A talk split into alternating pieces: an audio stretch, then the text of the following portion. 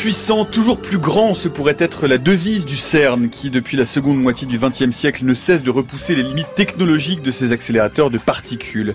Depuis le synchrocyclotron de 1957, en passant par le LEP, le Large Electron Positron Collider en 1989 qui a permis de confirmer l'interaction électrofaible, puis le LHC, le grand collisionneur de hadrons inauguré en 2008, et l'observation du fameux boson de Higgs, la prochaine étape devrait être le FCC pour Future Circular Collider, un accélérateur de particules circulaires donc de 100 km de diamètre.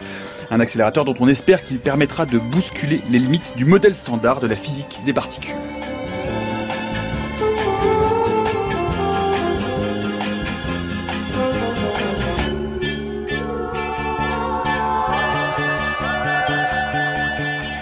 LHC pour quelques kilomètres de plus, c'est le problème circulaire qui va nous occuper dans l'heure qui vient. Bienvenue dans la méthode scientifique. Voilà, je commence par dire des bêtises puisque c'est 100, km de circonférence et pas du tout de diamètre, ce qui n'est évidemment pas la même chose en mathématiques. Hein. Euh, on peut faire le petit calcul rapidement, mais on va évoquer donc toute cette riche histoire qui a fait euh, de l'Europe un leader mondial en physique des particules. Nous avons euh, pour cela le plaisir de recevoir aujourd'hui Ursula Bassler. Bonjour. Bonjour. Vous êtes présidente du conseil du CERN et directrice de recherche au CNRS à l'IN2P3. Bonjour Nathalie Besson. Bonjour. Vous êtes chercheuse au département de physique des particules à l'Institut de recherche sur les lois fondamentales de l'univers au CEA à Saclay. Et bonjour Michel Spiro. Bonjour. Vous êtes président élu de l'Union mondiale des physiciens et ex-président du conseil du CERN. Vous pouvez suivre cette émission comme d'habitude en direct sur les ondes de France Culture, en différé sur franceculture.fr, en podcast via votre application préférée et toujours en parallèle et en complément euh, sur notre fil Twitter at la méthode FC. Alors je le disais hein, dans l'introduction, la raison d'être du CERN, ce sont euh, peut-être euh, en partie ces accélérateurs de particules et depuis sa création, le Conseil européen pour la recherche nucléaire, c'était son nom initial, le CERN, brille donc par la puissance et la technologie de pointe de ces accélérateurs de particules. Écoutez donc cette archive de 1958 pour euh, le tout premier accélérateur, euh, le synchrocyclotron. Un nouveau succès d'une importance historique étant enregistré, le grandiose synchrotron à protons du CERN, Centre européen de recherche nucléaire, vient d'entrer en fonctionnement à Genève. C'est la plus puissante machine de ce genre existante aujourd'hui dans le monde. Dans un tel instrument, les particules accélérées, des protons, se déplacent suivant un parcours rigoureusement circulaire dans une chambre à vide ayant la forme d'un anneau, d'un tor, à l'intérieur d'un immense électroaimant circulaire d'un diamètre de 200 mètres et qui pèse quelque 3500 tonnes. Avant d'atteindre leur pleine vitesse, avoisinant celle de la lumière, les particules effectuent à l'intérieur de l'anneau un trajet de l'ordre de 300 000 kilomètres il a fallu procéder à un grand nombre de sondages et d'analyses du sol afin de déterminer le meilleur mode de fondation de l'accélérateur, car l'appareil en son ensemble ne doit pratiquement souffrir aucune déformation. Les protons ont à mener une ronde si impeccable, en synchronisme avec le champ magnétique, que sur ce diamètre de 200 mètres, les mouvements éventuels du sol dans le sens vertical ne doivent pas excéder 2 mm. Cette infime tolérance de déformation a nécessité l'établissement sous les fondations de 80 piliers de béton. Nous sommes dans le gigantesque allié à la minutie la plus poussée. Michel Spiro, une réaction à cette archive de la radiodiffusion française de 1958 pour le premier accélérateur de particules du CERN. C'était le premier accélérateur de particules d'Europe, pratiquement. Et donc, c'était le signe qu'avaient voulu les fondateurs, les visionnaires euh, fondateurs du CERN, c'était de donner, redonner à l'Europe une chance de rivaliser avec euh, les deux concurrents à l'époque qui étaient les États-Unis et l'URSS. C'était relever l'Europe après la guerre, euh, la deuxième guerre mondiale, où les, scientifiques avaient fui les, persécutions, ils étaient allés se réfugier aux États-Unis, certains en URSS, et donc euh, ces visionnaires avaient dès le départ imaginé qu'en mettant toutes les forces ensemble, y compris celles de l'Allemagne, ce qui n'était pas facile juste après la guerre, euh, se mettre ensemble pour construire une machine. À l'époque, c'était la plus grande machine. Bien sûr, aujourd'hui, ça fait peut-être un peu sourire, mais euh, c'était la plus grande machine. Rivaliser donc avec les deux autres concurrents. Et ces visionnaires avaient déjà planté les graines pour tout le futur. Hein. Ils euh, considéraient que l'Europe avait vocation à, s'unir autour de cet objectif, mais en liaison avec le reste de la planète. Euh, ils avaient comme vocation de, de, réunir pour rassembler. C'était déjà un message de science pour la paix, puisque l'Allemagne rentrait dans le jeu des, nations. Depuis, euh, on a fait rentrer l'Iran, le Pakistan, Israël, la Palestine, un tas de pays qui, que tout oppose en général et qui viennent se rassembler au CERN. Et puis aussi déjà l'idée de, faire de l'innovation. Hein, bon, ce synchrocyclotron était une innovation à l'époque, et une innovation ouverte, c'est-à-dire sans brevet et euh, ouvert au reste de la planète. Ce qui a été le cas par la suite. Les premiers écrans tactiles sont nés au CERN, le web est né au CERN et a été accessible au monde entier. Et parmi ses fondateurs, euh, Louis de Broglie, prix Nobel de physique 1929, euh, qui est le premier à l'avoir proposé en 1929 lors d'une conférence européenne à Lausanne, je crois. Exact. C'était à la fois des scientifiques et des diplomates mm. visionnaires. On aimerait bien en avoir aujourd'hui. Ursula Bassler, votre euh, réaction quand vous entendez euh, cette archive où on entend évidemment avec le ton des informations de l'époque, tout de même la prouesse technique que représente euh, ce premier synchrocyclotron en 57 on voit quand même aussi que les, défis sont toujours les mêmes, hein. c'est-à-dire de construire quelque chose très grand, de pousser les, technologies jusqu'à leurs limites. La précision au niveau sismique, c'est toujours encore un, un, thème assez important pour, pour les grands accélérateurs. Et euh, je pense que le CERN, dans, dans sa culture, a vraiment propagé et appris comment construire ces grandes machines, comment les faire fonctionner, comment faire coopérer tout le monde autour. Et euh, ce qui me vient aussi à l'esprit, c'est pas parce qu'on sait construire une Cessna qu'on sait construire un A380. Et donc c'est un peu ça aussi qu'on voit dans l'histoire du CERN, c'est-à-dire les machines ont progressivement grandi et c'est dans cette progression qu'on a vraiment acquis la compétence technique hein, et même administrative, euh, scientifique, pour euh, faire fonctionner euh, ce genre de machine extrêmement complexe. Nathalie Besson, sur cette archive aussi bah, Moi, je trouve ça très émouvant, d'autant que pour moi, si je me trompe pas, on parle bien du PS, là. Donc, il a évolué technologiquement, mais il fait partie de la chaîne d'accélération des protons qui arrivent jusqu'au LHC maintenant. Donc, c'est joli, c'est une, brique dans la chaîne d'accélération. Oui, parce que du coup, c'était effectivement le premier, mais euh, quand euh, ces accélérateurs de particules euh, deviennent obsolètes ou en tout cas sont remplacés par un autre, en fait, ils ne disparaissent pas, on ne les démantèle pas, Michel Spiro, ils, deviennent partie d'accélérateurs plus grands, ils intègrent effectivement comme ça une sorte de château. Oui, c'est ça. On a vu d'abord le PS de 200 mètres de diamètre. Ensuite, on a eu le, SPS, super, super proton synchrotron, qui fait environ 7 km de circonférence. Et ensuite, on a eu le LHC aujourd'hui, qui fait 27 euh, km de circonférence. Le LEP d'abord, enfin qui est le même oui, en fait. qui est le même tunnel. Et on pense déjà à la suite euh, avec un tunnel peut-être de, de, 100 km de circonférence, comme vous l'avez dit au début.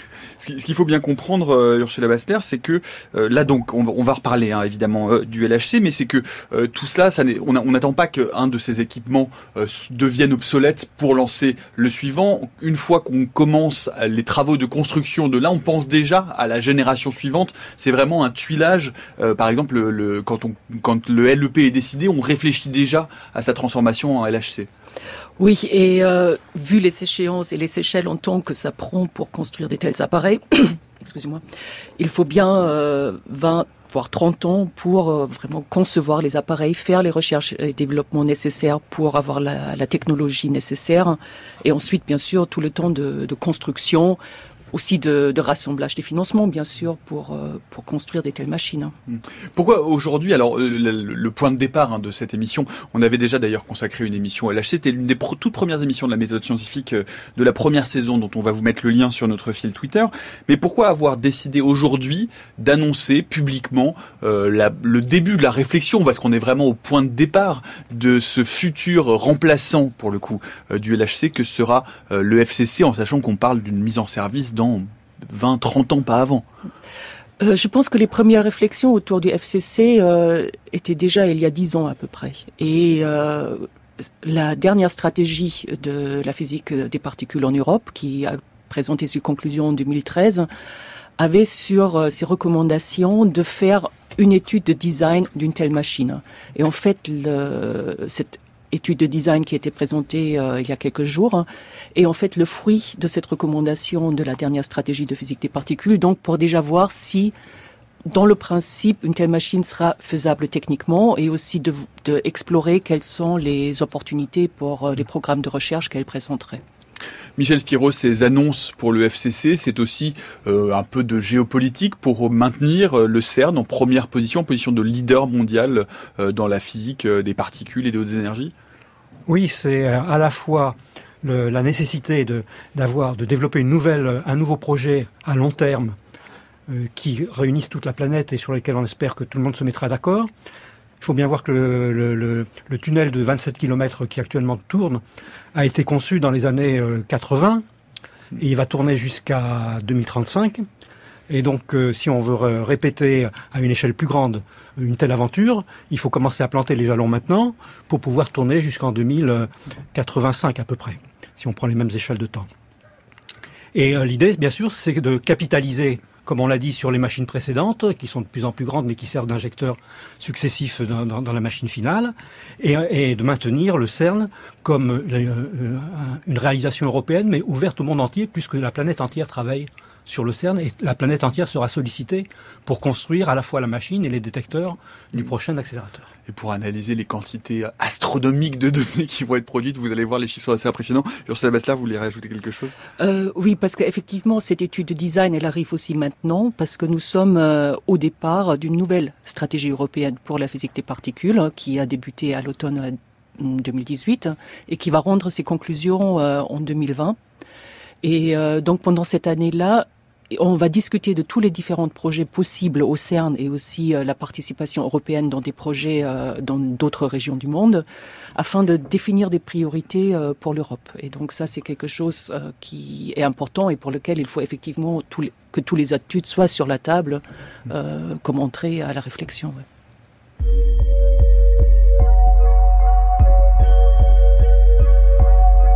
La méthode scientifique, Nicolas Martin. Et à 16h10 sur France Culture, nous parlons du CERN et de ses accélérateurs de particules, ceux qui sont en fonctionnement en ce moment et ceux qui vont leur succéder, en l'occurrence le LHC, même si le LHC, vous allez l'entendre dans quelques instants, euh, est en pause en ce moment pour euh, quelques mois, et son successeur, le futur euh, FCC, nous en parlons avec Ursula Bassler, Nathalie Besson et Michel Spiro. Alors peut-être avant de parler de ce futur FCC, c'est intéressant d'établir une sorte de, de, bilan de ce LHC, du grand collisionneur de Hadron, qui a fêté ses 10 ans l'an dernier alors qui fête en ce moment ses 10 ans, puisque euh, les premières collisions de particules ont eu lieu euh, le 7 novembre 2009. Euh, peut-être un mot, Nathalie Besson, ce LHC a fait beaucoup parler de lui parce qu'il a permis de compléter par l'observation le modèle standard de la physique des particules en observant le boson de Higgs, mais ce LHC, il est encore très très loin d'être caduque dans l'état actuel des choses. Absolument. Alors, ce qu'il faut bien comprendre, c'est que c'est la façon dont on aborde la physique aujourd'hui qui est un petit peu particulière. C'est-à-dire que euh, on a un modèle qui marche très bien, qui est maintenant complet, qui est le modèle standard, dont on sait qu'il n'est pas la fin de l'histoire. Il nous manque des choses, par exemple la matière noire, dont tout le monde a plus ou moins entendu parler. Donc on sait que c'est pas la fin de l'histoire. Alors maintenant, comment on aborde les choses? Comment on essaye d'aller au-delà? On n'a aucun guide théorique. Pour l'instant qui nous disent dans quelle direction il faut chercher. Jusqu'à maintenant, ces 50 ou 60 dernières années, on cherchait des choses qui étaient prédites par des modèles, en particulier par le modèle standard. Le boson de Higgs, mais aussi le quark top euh, euh, découvert en 95, dont, qu'on attendait bien sûr. Là, on n'a pas tellement de guides, alors il y a plusieurs façons de faire.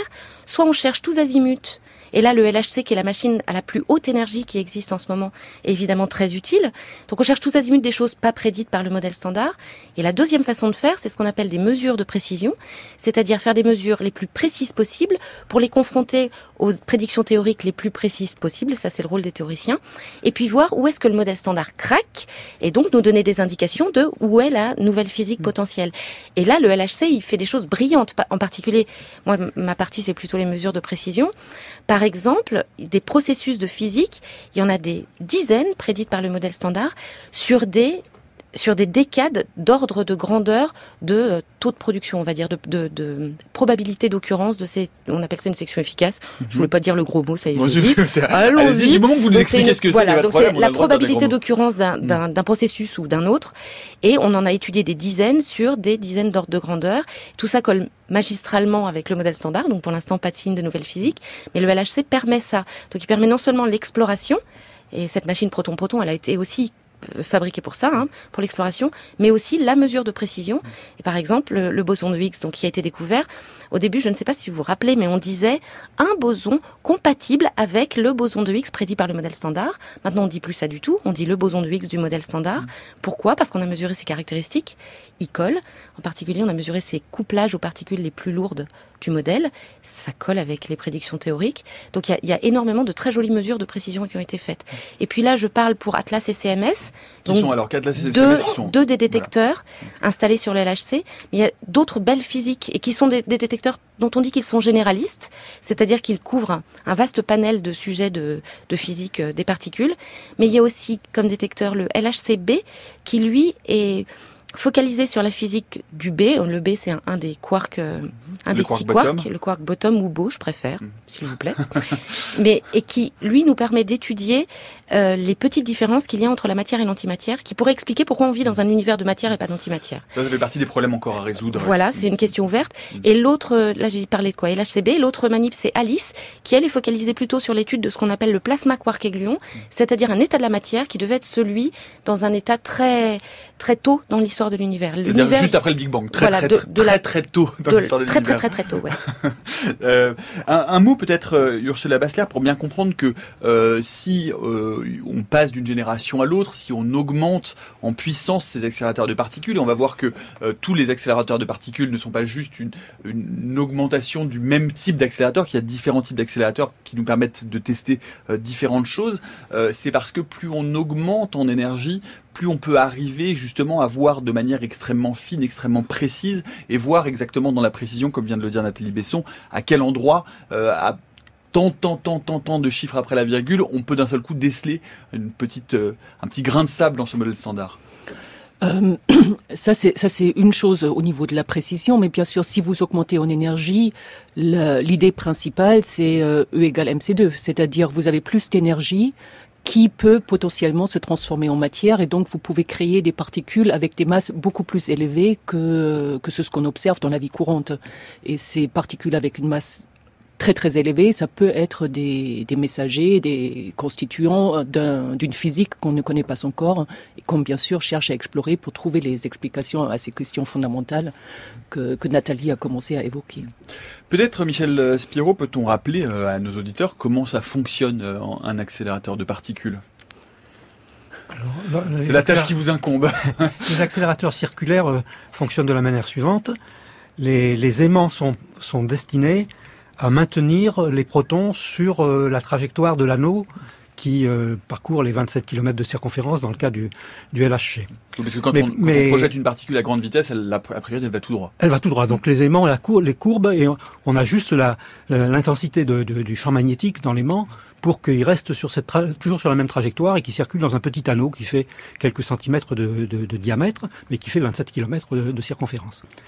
Maintenant, ça, ça suffit pas parce qu'il faut les accélérer. Et donc, pour les accélérer, on met des, des cavités qui permettent de mettre des champs électriques. C'est les champs électriques qui accélèrent les particules. Et à chaque tour, il y a un certain nombre de cavités qui donnent une petite pichenette pour les accélérer. Et on peut les accélérer hein, comme ça indéfiniment, puisqu'ils tournent, ils tournent. Mais à un moment, euh, les, le champ magnétique n'arrive plus à les maintenir sur, euh, sur euh, leur trajectoire. Et donc là, on les laisse à cette énergie maximum qui est donnée à la fois par la taille de, l'accélérateur, mais aussi par le, la, la, la, puissance de l'aimant que, que la technologie permet euh, en ce moment. C'est l'énergie nominale. Voilà, c'est l'énergie nominale. Donc le LHC était prévu dans 27 km de circonférence, ça on pouvait pas y toucher. Et avec des aimants qui devaient monter jusqu'à une certaine, un certain champ magnétique, on a eu du mal au début. Vraiment du mal, hein, pour les faire monter à, à, à, au champ magnétique nominal. Mmh. Et donc on a, on a démarré avec une, une, une, une énergie deux fois plus petite parce qu'on atteignait des champs magnétiques deux fois plus petits que ce qu'on ce voulait. On peut donner des chiffres, c'est pour donner des ordres de grandeur, c'est 7 téraélectronvolts. Oui, euh, la, pour, pour, la première campagne de, de, pour, de, collision de LHC. C'est ça. Ça veut dire que, le, que, les champs magnétiques tournaient à, étaient, étaient, deux fois moins intenses que, que ce, qu'on ce, qui était prévu euh, nominalement. C'est des, des, aimants qui sont faits avec un nouveau matériau qui s'appelle le nobiométhane. Euh, qui a fallu développer au niveau industriel. Et bon, euh, c'est normal qu'en en développant des nouveaux aimants, on a des petits des, des, des, problèmes au début. Et donc pendant trois ans, le LHC a, a fonctionné à, à, la moitié de l'énergie nominale. C'était suffisant pour produire le boson de Higgs. Mmh. Depuis, c'est-à-dire depuis, 2015, depuis 2015, il tourne à l'énergie nominale, c'est-à-dire que les champs magnétiques sont au, champ, au champ nominal. Et donc maintenant, on a une énergie de 14 TeV, téraélectronvolts, ce qui a permis de, de voir justement s'il n'y avait pas des nouvelles particules. Malheureusement, on n'en a pas trouvé de nouvelles. Pour le moment pour le moment, mais peut-être. Il faut pas désespérer. Voilà. Euh, mais par contre, on a quand même monté l'intensité aussi de, des, des, faisceaux, et donc euh, on fait des mesures de, de plus en plus précises, mmh. et c'est très important aussi. Nathalie Besson. Oui, non, je voulais juste préciser pour les auditeurs, il y a deux énergies qui rentrent en compte. Là, vous ne parliez pas de la même.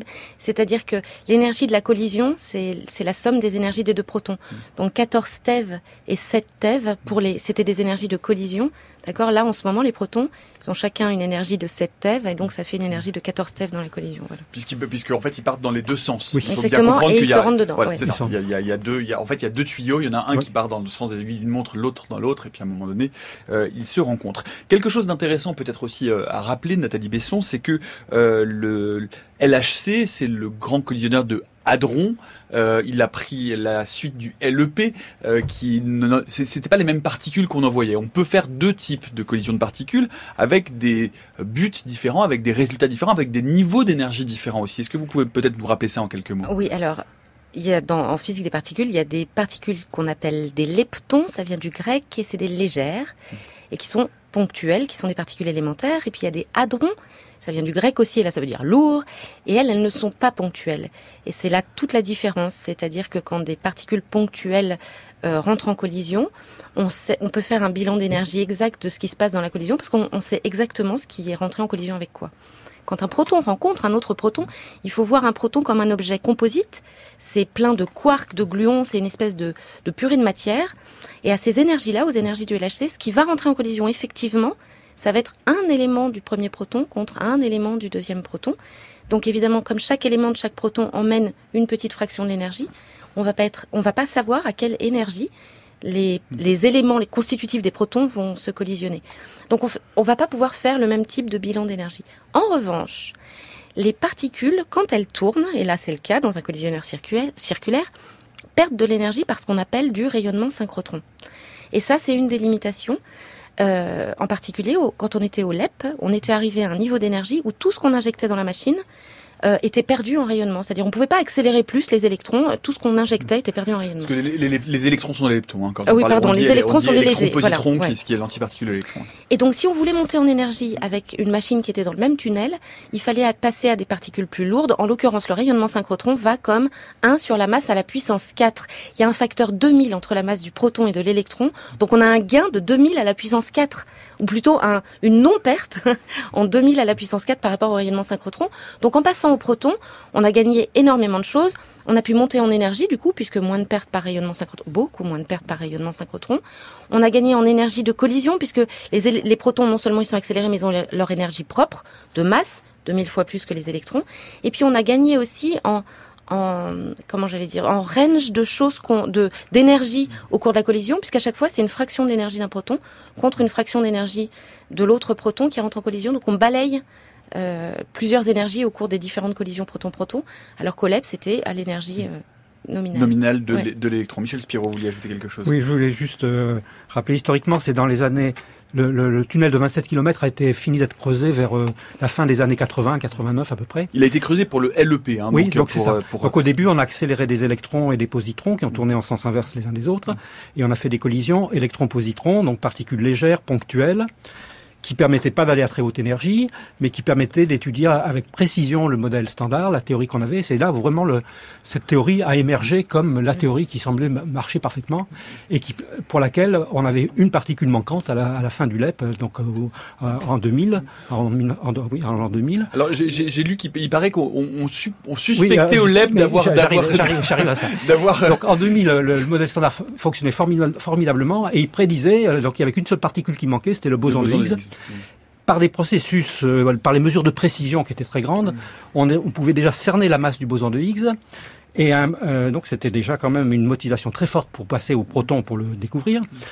Euh, mais euh, parce que l'énergie n'était pas encore suffisante. Mais on a même cru en, en l'an 2000 que euh, avec l'énergie maximum qu'on pouvait atteindre avec le avec le LEP, cette machine électron-positron, on avait peut-être des indications très vagues d'une découverte éventuelle du boson de Higgs.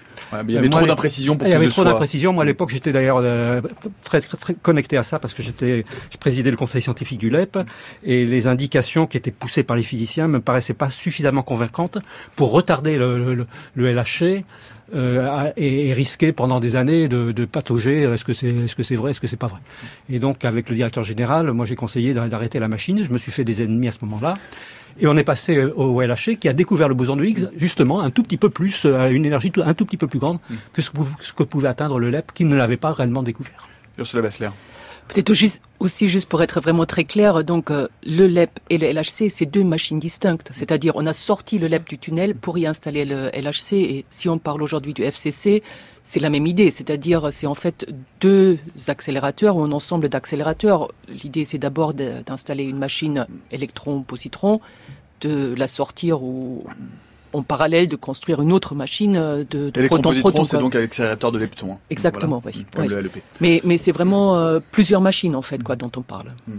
Et puis il va falloir creuser le tunnel. Ça aussi, on va en reparler dans quelques euh, minutes. Mais pour bien comprendre aussi l'ampleur du défi de physique appliquée, de l'ampleur du défi technologique que constituent ces améliorations, ces upgrades, hein, puisque en ce moment, on le rappelle, le LHC est en pause pour plusieurs mois pour gagner encore un peu en énergie pour le redémarrer, je parle sous votre contrôle, en 2020, 2019 en 2020. 2020.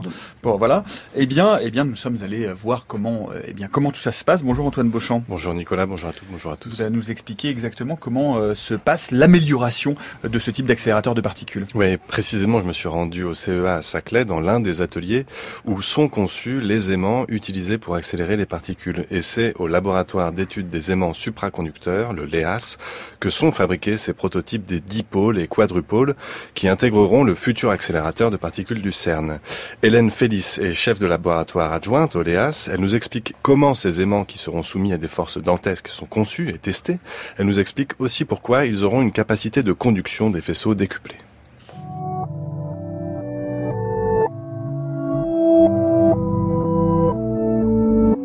Un aimant qu'on appelle dipôle, c'est un aimant qui va nous servir dans la machine à courber le faisceau de particules puisqu'en fait euh, l'énergie de la machine elle est directement proportionnelle au champ de ce dipôle, au champ magnétique produit par ce dipôle et au rayon de la machine. Et les quadrupôles, ils vont nous permettre de focaliser euh, le faisceau de particules du fait euh, en fait de la distribution du champ dans l'ouverture de l'aimant. Donc en fait, la mission globale de notre laboratoire, c'est de développer des aimants euh, supraconducteurs, mais pour plein d'autres applications, pas seulement euh, les accélérateurs de particules, également pour le médical.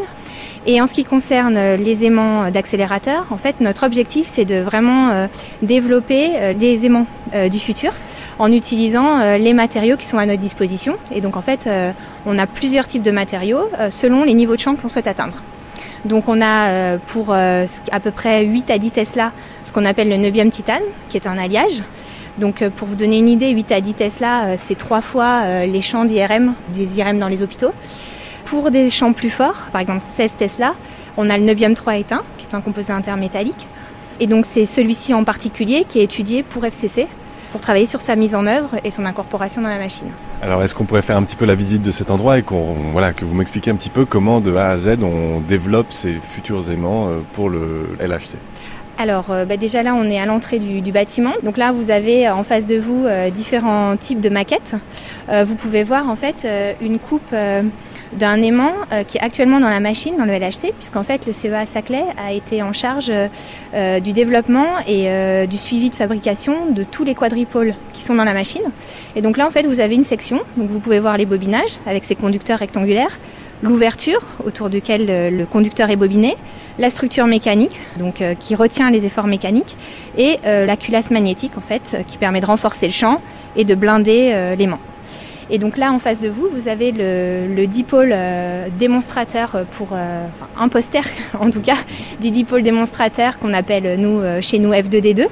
Et donc euh, nous, on travaille sur un, design qu'on appelle bloc, parce que en fait, les bobines sont bobinées en forme de bloc et non pas en forme d'arc comme les quadrupôles et les dipôles actuels. Alors pour qu'on comprenne bien un petit peu juste la position de ces aimants dans l'accélérateur de particules, où est-ce qu'ils se trouvent exactement et quel va être leur rôle à cet endroit-là Dans l'accélérateur, il y a des cellules formées de quadrupoles et dipôles. Ils permettent de focaliser le faisceau de particules ou de le courber. Et donc dans FCC, euh, il y aura euh, à peu près 5000 dipôles autour de l'arc qui fera 100 km. Donc c'est des aimants qui vont être aussi assez longs, c'est une des difficultés qu'on aura à résoudre, et qui sont comme ça placés séquentiellement dans la machine. Et pour les quadrupoles et pour les quadrupoles, en fait, ils sont placés en alternance autour de ce qu'on appelle euh, voilà, une cellule. Donc là, ce dipôle, comme je vous en dis, c'est du niobium éteint. Euh, là, maintenant, on arrive vers euh, une nouvelle génération de conducteurs encore qui s'appelle les HTS. Alors HTS en réalité ça veut dire High Temperature Superconductors. Donc on a l'impression qu'on peut les utiliser à plus haute température, donc à, température de l'azote liquide, donc 77 K, ce qui est vrai. Mais nous, on les utilise en tant que high field superconducteur, donc euh, superconducteur à, haut champ, puisqu'en fait, on va les utiliser à la température de l'hélium liquide, comme le nobium 3 éteint, comme le nobium titane, de manière à pouvoir en tirer le maximum de champs magnétiques, puisque eux, ils nous, nous permettent d'atteindre des champs de 20 Tesla.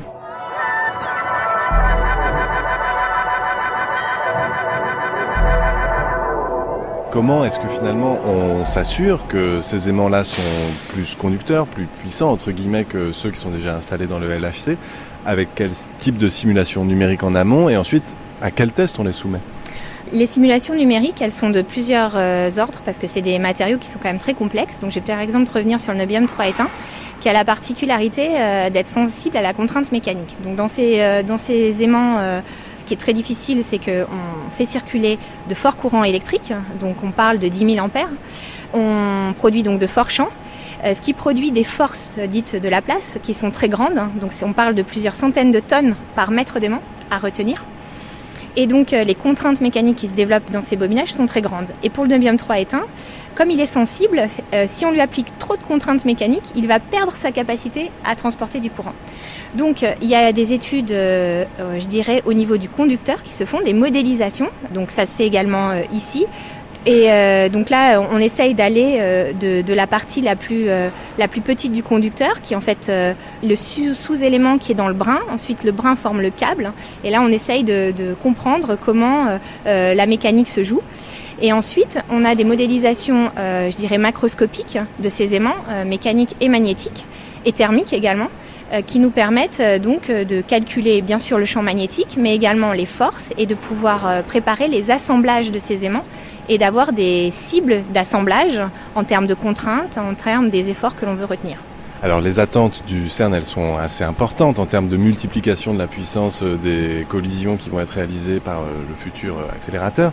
Vous, quels sont les principaux défis que vous devez relever là-dedans et qu'est-ce qui vous semble vraiment voilà l'obstacle majeur, la contrainte en tout cas la plus importante?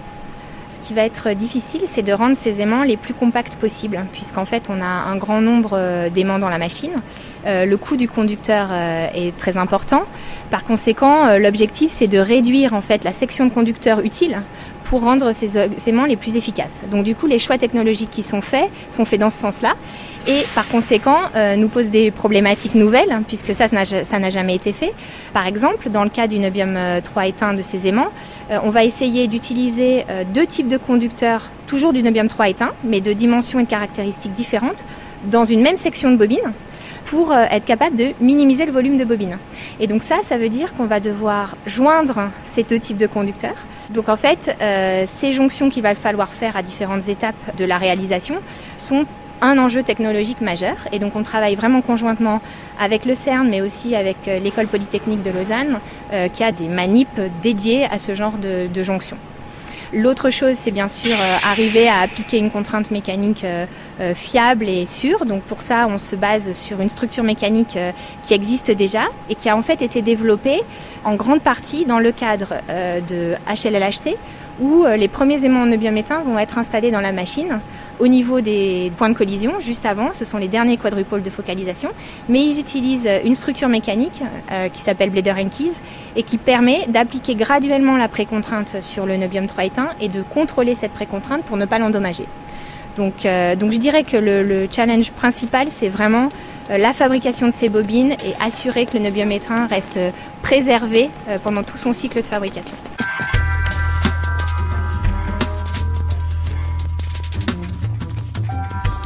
Voilà le reportage du jour sur ces travaux sur les aimants pour améliorer le LHC, le Grand Collision de Hadron, qui est actuellement en pause justement pour, pour être upgradé, comme on dit en anglais, pour être amélioré. Une, réaction, est-ce que vous venez d'entendre sur la Bassler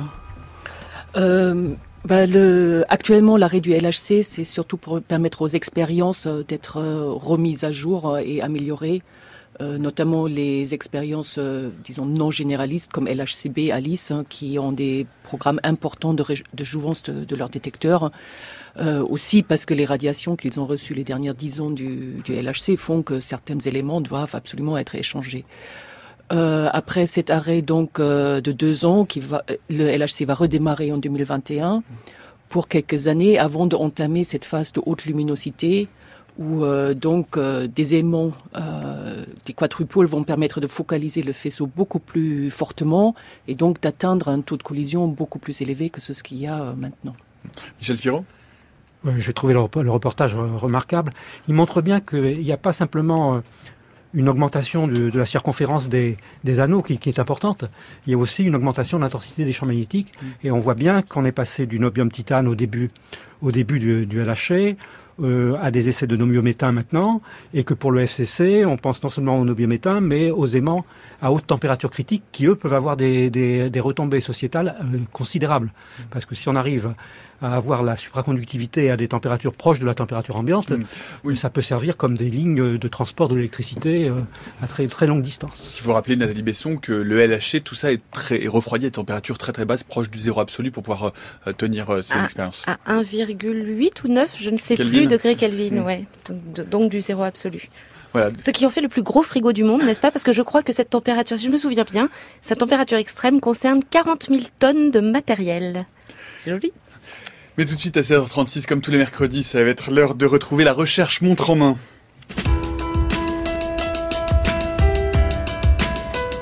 Voilà, chaque semaine, un étudiant ou une étudiante vient nous présenter ses travaux de recherche. Aujourd'hui, nous avons le plaisir de recevoir Giuliano Giacalone. Pardon, bonjour.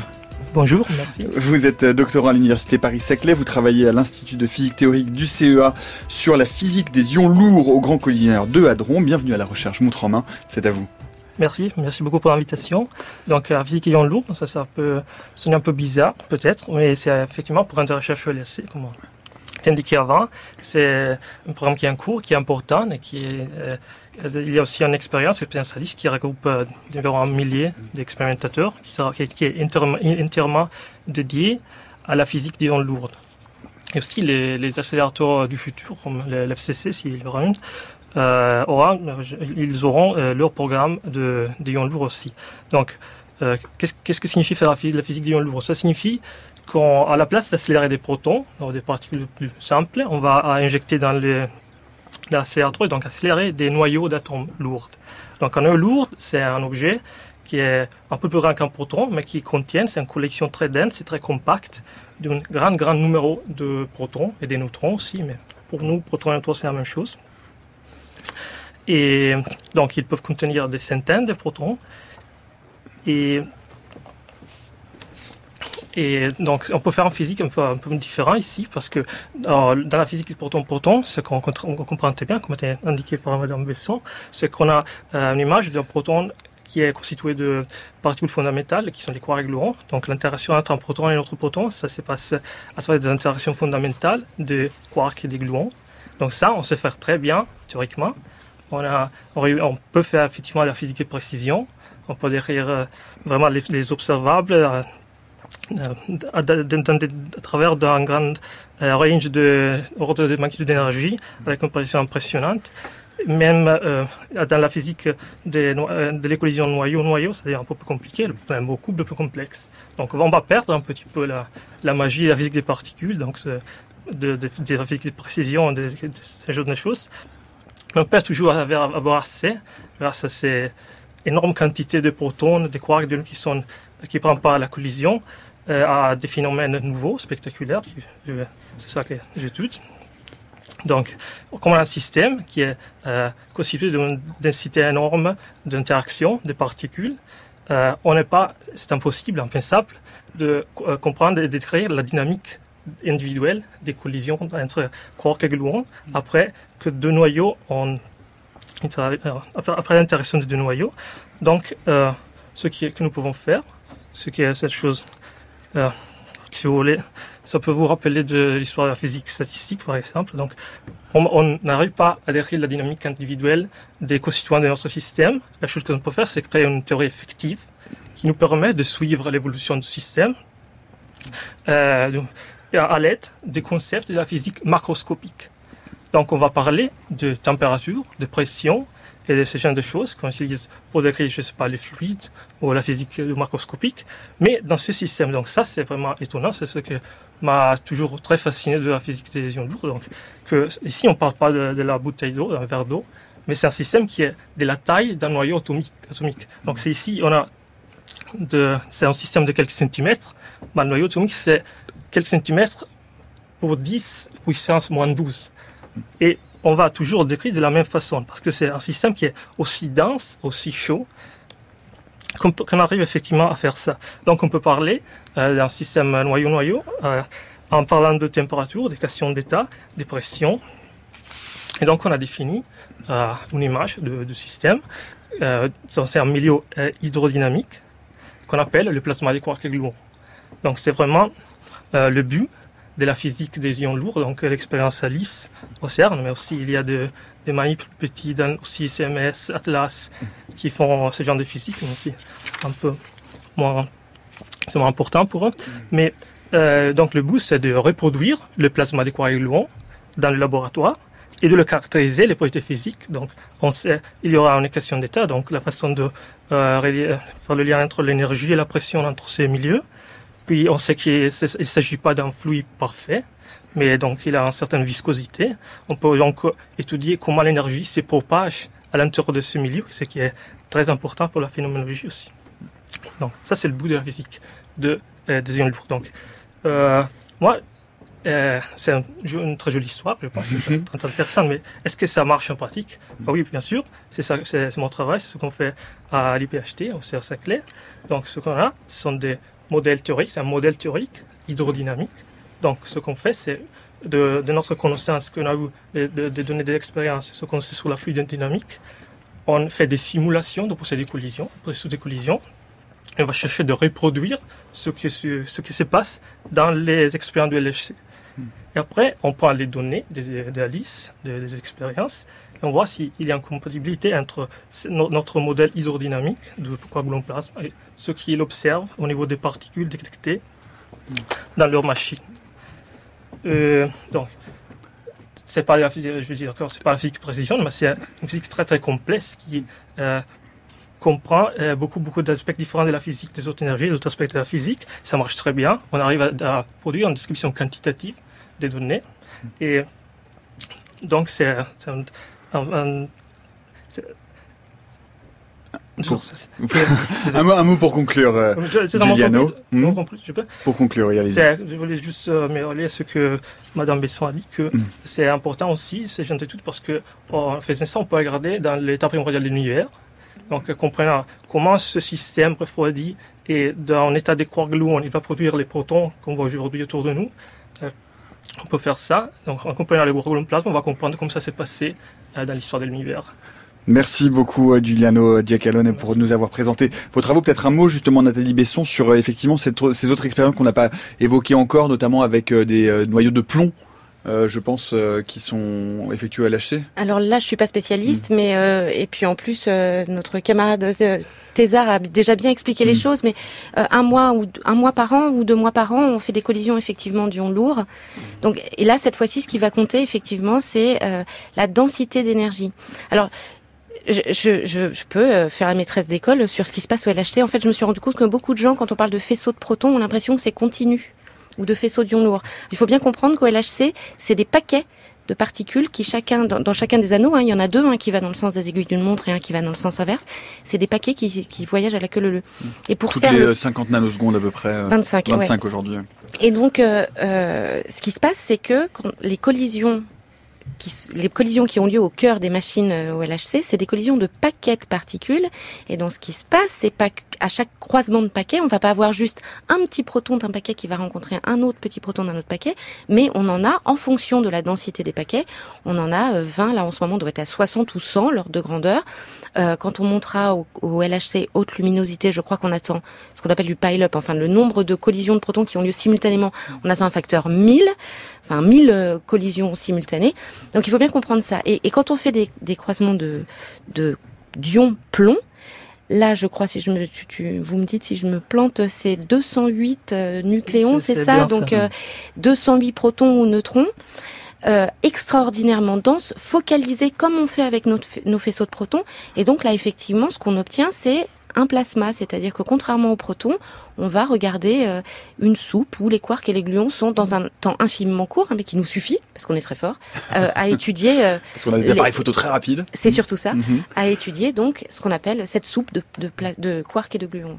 J'aimerais qu'on en vienne à ce, ce projet de, de FCC, euh, aux questions qui restent en suspens, et à ce qu'il peut nous promettre, en tout cas, justement, que ce soit dans de la précision ou dans la découverte de, de nouvelles particules. Aujourd'hui, Ursula Bassler, il n'est pas encore établi de savoir si ce FCC sera un accélérateur de lepton ou de hadron? Est-ce que euh, ce sera ce, choix-là va être tranché rapidement? Est-ce que vous avez des informations à ce, propos? Euh, Aujourd'hui, le, le, projet FCC tel qu'il est discuté euh, peut effectivement être de différentes natures. Le, le scénario, je pense, le plus souhaité par un grand nombre de physiciens, c'est que on fasse un peu comme on a fait entre le LEP et le LHC, c'est-à-dire d'abord un collisionneur de leptons qui va tourner pendant 10-15 ans, ce qui nous laisse encore effectivement le temps de développer tous les aimants si possible avec les matériaux supraconducteurs à haute température. Ce qu'on entendait tout à l'heure dans le reportage. Et ensuite de installer vers 2055 la machine proton-proton. Euh, mais maintenant, euh, ce qui va être discuté maintenant, c'est bien sûr ce scénario, des scénarios alternatifs, mais aussi des machines alternatives, parce qu'effectivement, euh, le, le, CERN a aussi fait des études de design d'autres machines, notamment un collisionneur linéaire, le CLIC, ou des scénarios moins ambitieux, comme par exemple de doubler uniquement l'énergie du LHC actuellement. Parce que le, le FCC, ce, ça permettrait de monter à quel type d'énergie par rapport euh, à l'énergie nominale aujourd'hui de 14 téraélectronvolts du LHC bon, L'espoir, c'est d'arriver à gagner euh, un facteur 10, hein, ça serait l'idéal. De Alors, monter à 100 téraélectronvolts la, la, circonférence, 150. La, la, circonférence fait, fait gagner un facteur 3 déjà, mais euh, avec de 27 le développement des champs magnétiques, à 100. Si on a, oui, de 27 km à 100, et ensuite on espère avec les champs magnétiques euh, avoir des champs magnétiques trois fois plus intenses surtout si on arrive à passer au supraconducteur à haute température critique. Et donc viser un facteur 10. Donc un facteur 10, ça permet quand même d'ouvrir une nouvelle fenêtre sur l'infiniment petit. Et donc peut-être, euh, évidemment, c'est pas garanti, mais une nouvelle fenêtre avec un facteur 10, peut-être découvrir de nouvelles particules, notamment celles de, la matière noire, ou bien euh, mieux comprendre peut-être découvrir la théorie, les, embryons de la théorie qui dépasseraient le, modèle standard actuel qui marche si bien. Donc c'est ça l'espoir principal. Il démarrait effectivement avec des électrons, puis ensuite euh, des protons. Sans doute il y aurait des, des collisions plomb-plomb aussi, mm -hmm. peut-être même des collisions électrons-protons ou électrons-plomb. Donc euh, c'est un programme très ambitieux qui nous emmène jusqu'à la fin du siècle. C'est aussi euh, un investissement colossal. Euh, on a une idée aujourd'hui de l'investissement que représenterait un tel équipement de 100 km de circonférence sur cela Vassler bah Déjà, le coût pour creuser un tunnel de 100 km n'est pas négligeable. Il tourne autour de 5-6 milliards d'euros. Ensuite, une machine à électrons, il faut la comptabiliser entre 3 et 4 milliards. Et une machine à hadrons euh, tourne dans les estimations actuellement autour des 15 milliards. Mais euh, il est clair que ces investissements, ce n'est pas fait par un seul pays, ce n'est pas fait euh, dans une année, euh, mais c'est quelque chose qui s'étale vraiment sur des décennies également. Et l'idée du FCC, euh, comme Michel l'a déjà évoqué euh, tout à l'heure, c'est de faire une machine euh, mondiale, c'est-à-dire d'avoir aussi des contributions importantes des, autres régions du monde. Mmh. Aujourd'hui, puisque le, CERN est un, un, équipement européen, aujourd'hui, il y a une volonté politique, géopolitique, de d'aller, de maintenir, comme je le disais tout à l'heure, le leadership européen en matière de physique des particules. Ça veut dire, ça voudrait dire qu'aujourd'hui, concrètement, il faut que les, les 28 pays qui font partie euh, de le 27 puisque 22, 22 d'accord. 22 pays euh, doivent euh, doivent participer, doivent voter à l'unanimité le, le déblocage de, ces, de ces budgets pour lancer le FCC bah, Ce qui va se passer maintenant dans la stratégie, c'est tout d'abord de définir est-ce que scientifiquement ce FCC c'est notre priorité. Une fois que cette priorité établie parmi d'autres, euh, il y aura effectivement toutes les questions de comment on peut implémenter une telle machine, quelles sont les contributions euh, des uns et des autres, et aussi quelles sont les contributions qu'on peut attirer au-delà de l'Europe, parce que euh, la machine ne devrait pas être uniquement financée par l'Europe. Aujourd'hui, euh, Nathalie Besson, il reste encore euh, des obstacles technologiques euh, pour sur ce FCC pour pouvoir le construire, pour pouvoir le réaliser. Il reste encore des points d'interrogation ou est-ce qu'on est sûr de posséder la technologie suffisante pour pouvoir le mettre en œuvre? Ben, C'est ce qu'on a entendu tout à l'heure dans le reportage, c'est-à-dire et ce que vient de dire Michel Spiro aussi, c'est-à-dire que l'énergie qu'on peut atteindre pour un faisceau de particules, il est directement proportionnel au rayon. Donc là, ça dépend de est-ce qu'on sait creuser un tunnel. Et bêtement, hein, ça dépend de la géologie, où sont les montagnes, où sont les lacs, où, est la, la molasse, le sable, etc. Donc euh, on, a on va faire le rayon le plus grand possible compte tenu de ce qui nous est donné. Et puis après, c'est direct, l'énergie du faisceau est directement proportionnelle aussi à la puissance qu'on peut exiger des aimants. Et là, tous les développements sont, dont, on, a parlé Hélène Felice tout à l'heure, euh, c'est directement lié à ça. C'est-à-dire, et effectivement, comme le disait Michel, si on peut monter, si on peut trouver des aimants, fabriquer des aimants avec ce qu'on appelle des supraconducteurs à haute température critique, alors là, c'est Noël. On vous a remis d'ailleurs euh, sur le fil de l'émission, euh, euh, sur le fil Twitter de, l'émission, l'émission que nous avions consacrée justement à la question des supraconducteurs. Tout ça a évidemment un coût technologique, ça a aussi un coût énergétique. Michel Spiro, le LHC, ça consomme beaucoup d'énergie. Est-ce que un FCC à 100 km, c'est une consommation d'énergie démesurée ou est-ce que c'est une consommation d'énergie raisonnée?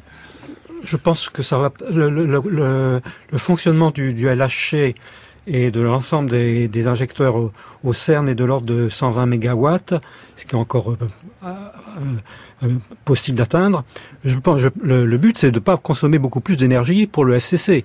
C'est pour ça qu'on vise des technologies supraconductrices, et sans doute qu'on transformera par la même occasion les machines injectrices, notamment le, la machine qui injecte dans le LHC, qui actuellement est une machine avec des électrons, des aimants chauds, on la ferait passer à, des aimants supraconducteurs pour consommer moins d'énergie. Donc je pense que le, la consommation d'énergie, on arrivera à la maîtriser dans, dans une telle machine. Le coût, comme l'a dit euh, Ursula, il est quand même à, à moyenner sur 60 euh, ans de, d'efforts de, hein, et sur la planète entière. Et donc normalement, on devrait pouvoir le faire à budget constant du CERN. Hein. Euh, L'idée n'est pas de faire exploser le budget du CERN pour construire cette machine-là. On devrait pouvoir rester pour les États membres à un budget pratiquement constant au cours des années qui suivront pendant longtemps et avec une contribution accrue des pays hors CERN. Euh, par rapport à ce qui avait été le cas de, du LHC. Donc c'est en étendant la contribution à d'autres pays qu'on espère pouvoir avoir les, ressources nécessaires pour, pour euh, construire et faire fonctionner le, le CC. Ursula Bassler. Maintenant, bien sûr, ce n'est pas acquis. Euh, c'est-à-dire, il faut encore convaincre tous les pays que c'était effectivement la, la, bonne idée, le bon projet à faire et d'y investir dedans. Quoi. Mm. Et il y a aussi d'autres projets à travers le monde qui sont aussi en compétition avec les FCC. Et là aussi, ça va être une décision assez fondamentale pour l'Europe hmm. si ils veulent rester au, à la frontière de, de cette recherche ou bien euh, si on se contente d'un autre rôle dans le monde. Hmm.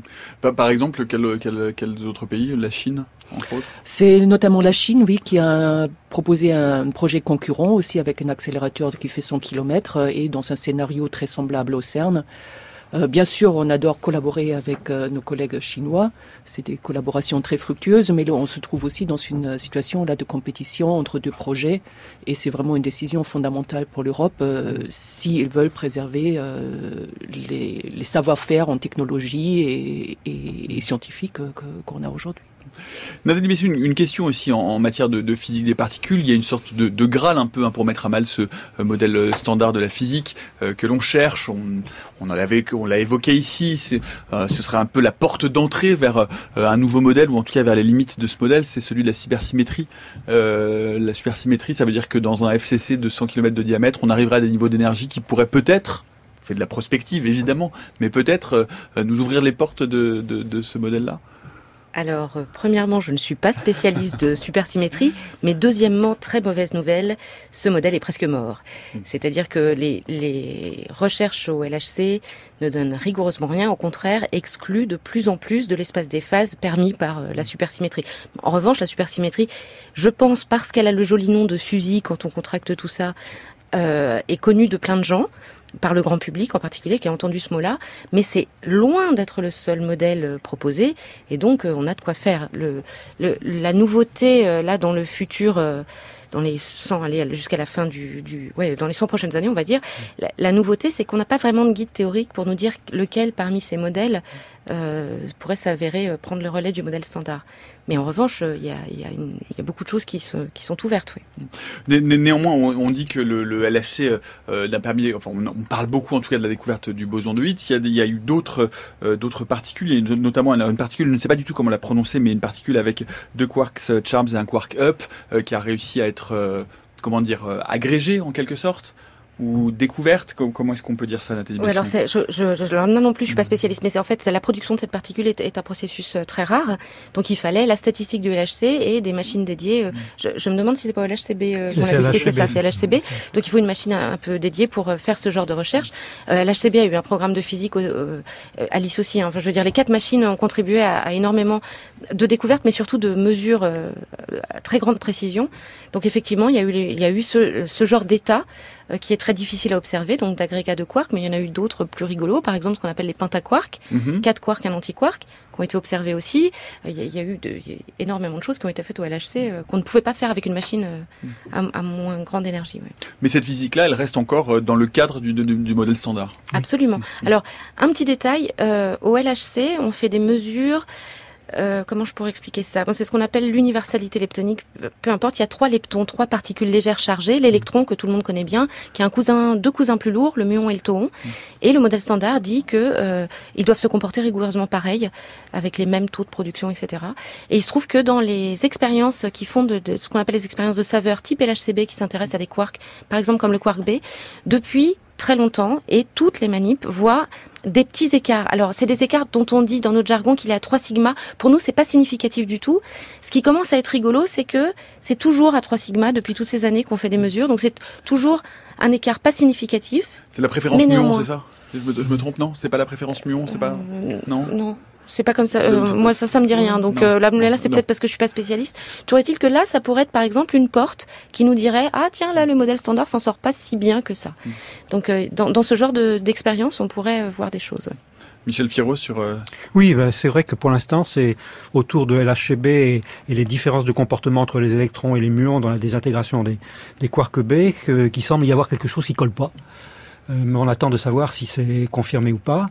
Mais c'est vrai qu'on est à l'affût de déviations de, la théorie euh, actuelle qui prédit pour l'instant presque tout.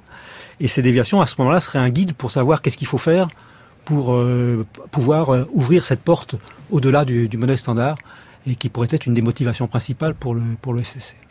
Ursula Bassler, pour conclure. Euh, mais maintenant, il faut aussi penser que le boson de Higgs, c'est quand même une découverte fondamentale et qu'on est loin de connaître les, propriétés euh, exactes de ce boson de Higgs. Il peut vraiment être un portail aussi vers quelque chose de nouveau.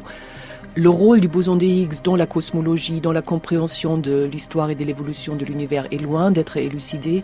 Et euh, je pense qu'il est important de continuer à creuser tout ce qu'on peut savoir sur le boson de Higgs dans les années à venir. Merci beaucoup en tout cas d'être venu nous parler du présent et du futur du CERN et de ses accélérateurs de particules. Merci Ursula Bassler, merci Nathalie Besson, merci Michel Spiro et merci euh, Giuliano Giacalone. Je vous rappelle que comme tous les mercredis, vous pouvez retrouver eh bien, euh, le podcast Les idées claires euh, sur votre application de podcast favori, mais aussi sur les réseaux sociaux de France Culture et France Info. Aujourd'hui, nous nous interrogeons, compte tenu de l'actualité, sur la question de la police. La police est-elle au-dessus des lois? Eh Bien la réponse c'est sur ces petites vidéos que vous pouvez trouver sur vos réseaux sociaux favoris. Merci à toute l'équipe de la méthode scientifique, Etienne Antoine Beauchamp, Domina Guettin-Villefranc, Éléonore Pérez, Céline Lausanne, Olivier Bétard à la réalisation, Jean-Frédérix à la technique. Dans le prochain épisode de la méthode scientifique, demain, nous allons d'une certaine façon prolonger un peu notre conversation, puisque ce sera encore euh, question du modèle standard, mais pour poser d'autres questions, pour proposer des modèles alternatifs à la gravitation quantique. Quelles autres solutions ont été envisagées par la physique? On en parle demain à 16h, jusqu'à preuve du contraire.